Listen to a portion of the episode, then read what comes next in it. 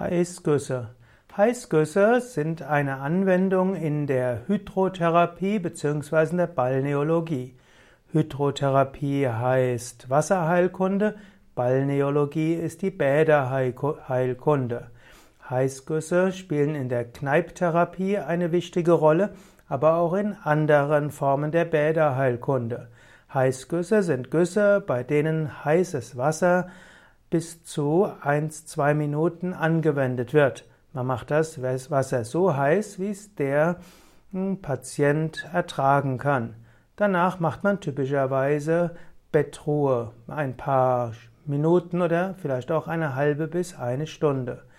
Die Wassertemperatur geht bis an die Grenze der Erträglichkeit und die Gießdauer ist drei bis viermal länger als bei den Kaltgüssen. Man kann anschließend den Patienten abtrocknen, er soll den abtrocknen, danach sollte er Ruhe einhalten.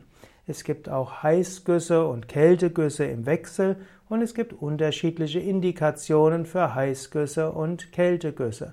Es gibt auch sogenannte Blitzgüsse, wo zusätzlich zur thermischen Reizung eben auch noch der mechanische Reiz dazukommt. Da wird nämlich mit einer etwas größeren Intensität die Haut des Patienten bestrahlt. Also nicht mit, mit Strahlen, sondern eben ein Wasserstrahl dort mit einer gewissen größeren Intensität angewendet. Ja, Heißgüsse gehören also zu der Balneologie der Hydrotherapie, leider eine Form der Heiltherapie, die in den letzten Jahren und Jahrzehnten weniger angewendet wird, die aber viele positive und äh, interessante Wirkungen hat.